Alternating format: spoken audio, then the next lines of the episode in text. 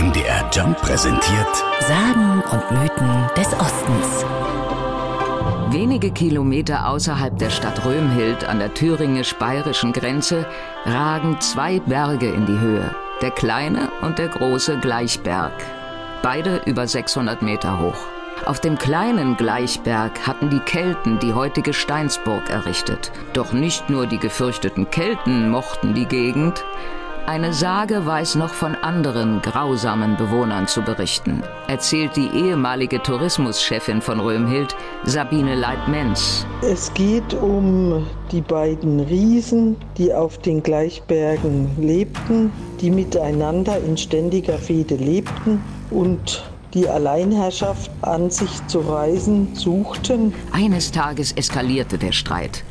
Der Riese von der Steinsburg überfiel seinen Gegner, bezwang ihn und hackte ihm an der rechten Hand die Finger ab.